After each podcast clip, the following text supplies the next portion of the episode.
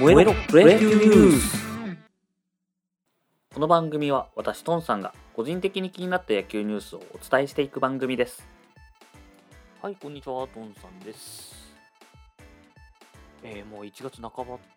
ていうことでね2月からいよいよ春季キャンプですよ。なんかこの間シーズン終わったばっかりな気がするんですけど、まあ、前回ね前回というか去年はシーズン結構後ろまでやってたんであれなんですけど、まあ終わった後はね、あ野球見る時間なくなって、この時間何しようかなって思うんですけど、なんだかんだね、オフシーズン、あのドラフト、まあドラフトその前か、キャンプインがあったりとか、まあドラフト入団がね、あったりとか、で、入寮があって、で、自主トレシュンキャンプやって、えー、第2クールやってオープン戦みたいな感じになってくると、なんかあっという間なんですよね。いやちょっとね、まあ、あのー、自主トレ中なんで、今日ちょっと、うん、あのー、好き勝手成分のネタを話そうかなと思うんですけど、そのびっくりしたのが、この間、あのー、僕ファンクラブ入ってるんですけど、西武の。ファンクラブのメールが来ていて、年のね、シーズンのチケット販売がもう告知されてたんですよ。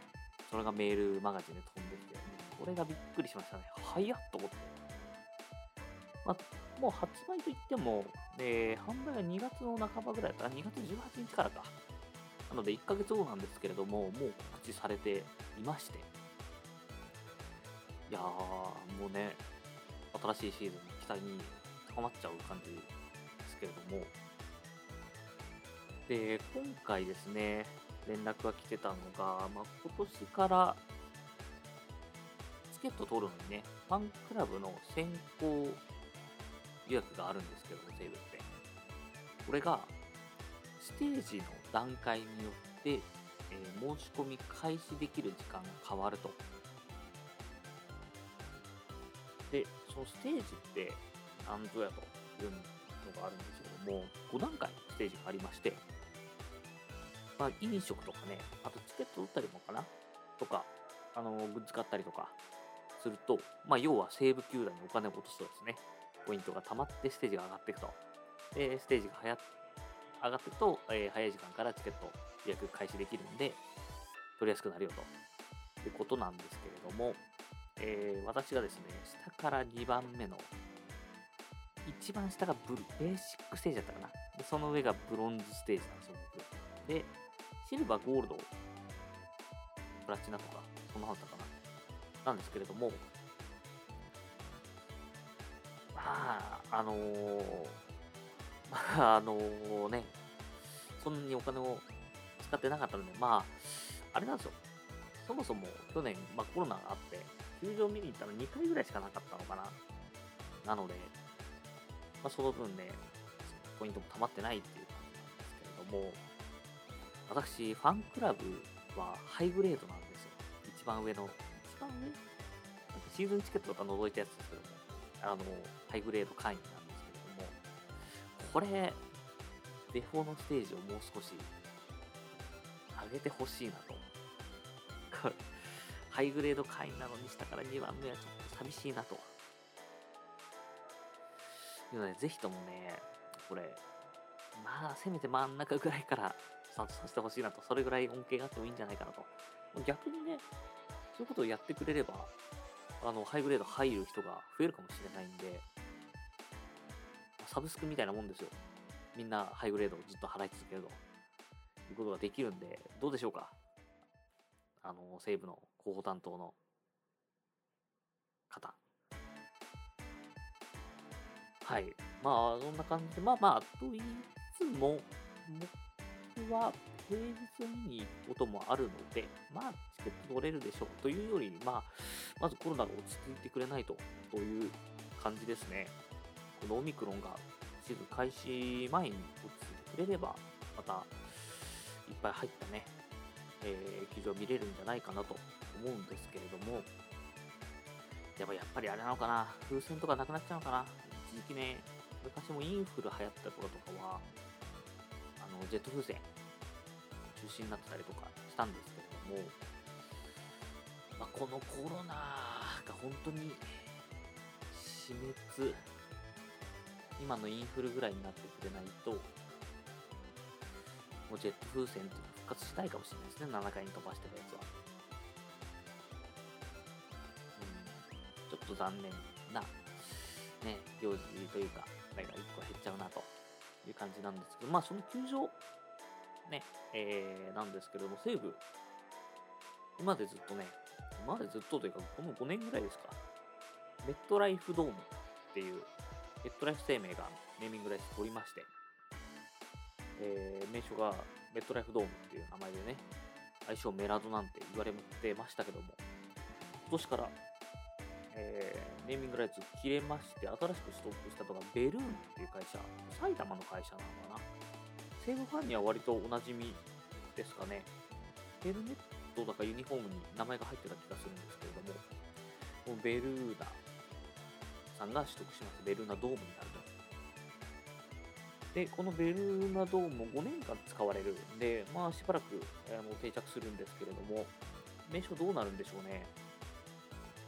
メラドの漢字で言えば、ベルド。まあ、呼びやすさで言えばベルーナとかですけど、ベルーナ会社名ですしね。まあ、略せる方が、まあ、ペペドーもね、はじめ、ちょっとネタ的に言われて、ペペドとか言われてましたけど、ペペド割と僕は呼びやすいんで、いいかなと。の前、名称ってあったかな？西武、インボイスとか、ありましたけどね。インボイスドームって言ったかな？まあでも、西武ドームって呼んじゃいますけどね。西武球場ってたまに言っちゃいますからね うん。まあまあ、あの、どうなるんでしょうね。まあ、今まで、あの、西武全然関係ないですけど、CC レモンホールとか、すごい呼びづらかったなと。え、CC レモンどこでしたっけ？渋谷公会堂でしたっけ？とかなんかそんなありましたけどね。はい。っていう感じで、えー、今年からですね、えー、ベルーナドームになるということで、まあ、どんな相性がつくのか楽しみにしようかなと思います。あと、選手の情報ですが、えー、西武ドラ1、隅田投手、ね、4球団競合して西武見事来ましたけれども、ね、隅田投手、入僚1月8日だったかな、あの入寮、寮に入る日だったんですけれども、なんとね、財布を家に忘れてくるっていう、で、上京してしまうということ。ね、うっかりやらかしまして、えー、ドラフト担当者にお金を借りたと。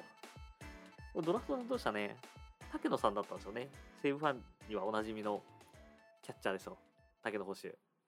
の、えー、竹野さんだったんですけれども、まあまあ、ちょっとね、大物感 出てるなというのでいいんじゃないでしょうか。14日にはね、新人1番乗りの初ブルペンということで、キャッチャー立ってですが21球投げたと。でマウンドはね、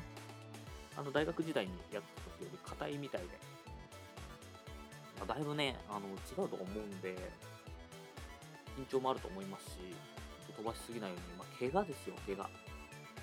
一番気をつけてほしいのは、怪我に気をつけてやってもらいたいなと思ってますね。もう、ローってね、入ってくるの期待してますから、入るでしょ左。他いないですし。こっからねロッテに入って食い込んでくる選手いるかな先発で、まあ、逆にねそうなってくれたら嬉しいですけれども。新人ね隅田佐藤投手は無理なのかな。怪我で。うんまあこちらもゆっくりやってほしいですけれども、まあ、今はないですけどね。あのー、無理して怪我されても困りますし、佐藤投手はですね、変化球習得チャレンジしてるみたいですね。大学時代の変化球は、スライダーとチェンジアップの2球種だったということなんですけれども、今、カーブとフォークをテストしていると。まあね、えー、いいですね、横立て使えると幅広がるし、藤投手もね、あのー、もともとドラ1の素材だって言われてましたから、西武は本当にこのドラ1ピッチャーをね、2人取れるという、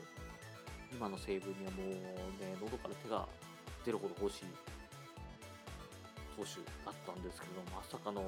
ね、両獲得ということで、素晴らしいドラフトでしたけれども、注目はね、西武ドラフト4位。選手ですね。これはね、ぜひとも応援していきたいんですけれども、まだまだね、素材型だと思うんですよ。肌新之助っていう投手で、えー、八王子学園八王子から、えー、来たんですけれど、まあ、高卒でね、入ってきたんですが、身長がでかくてですね、191センチかな、あるんですが、まあ、高校3年の時にね、あのー、怪我というか、炎症で投げれてないですね。なので、まあまあ、あのー、体作って、2、3年後とか、まあ、渡辺裕太郎投手みたいにね、がっつり体作って出てきてもらえればなと思うんですけれども、まあ、何よりこの期待したいのがですね、もう、地元も地元枠。あの、寮に入ったんですけども、家から寮まで車で15分と めちゃめちゃ近い。っていうね、まあ、地元出身、しかも、あの、ライオンズジュニア入っていて、えー、僕の出身と、これ初だったかな？ライオンズジュニア出身初。で、えー、西武入りだったかな？思うんですけれども、まあ、こういうね、枠、ぜひともね、枠が成長して、エース、エース格っていうとこにね、なってってもらいたいですね。めっちゃ応援しがいがありますね。渡辺裕太郎同士も2年くらいかかりましたっけ ?2 年、3年。でその間、内海投手についてね、えー、師匠としたってやってましたけども、内海投手もね、今シーズン、高知県人ですよね。なので、まあ、こちらもがっつり見てくれるんじゃないでしょうか。渡辺裕太郎投手のように。渡辺裕太郎投手は、まあ、1軍上がっちゃいますしね。多分ローテ入ってくるんで、何事もなければですけれども。内海投手だというと、まあ、そういえばね、1軍、2軍近いんであれなんですけども、おそらく2軍スタートで、えー、まあ、ホームにいるときは、1軍、2軍近いんで、えー、動けますけれども、遠征の時とかね、帯同しないと思うんで、その間、まあ、みね、2軍の、えー、これから出てくる選手たちをね、みっち見てもらいたいなと思ってます。期待してますよ、内海コーチ。はい、えー、そんなところで、まあ、実習トレのね、情報がいろいろ今後も出てくると、例えばね、コロナとかでね、沖縄で自主トレやっていた森山川とか、あと高橋コナ投手は、公開が中止になっちゃったりとかしてね。うん、まあね、コロナの影響で動けなくなったりすると思いますけども、気をつけてやってもらえればなと思います。はい。えー、それではですね、今日はここまでにしたいと思います。お相手はトンさんでした。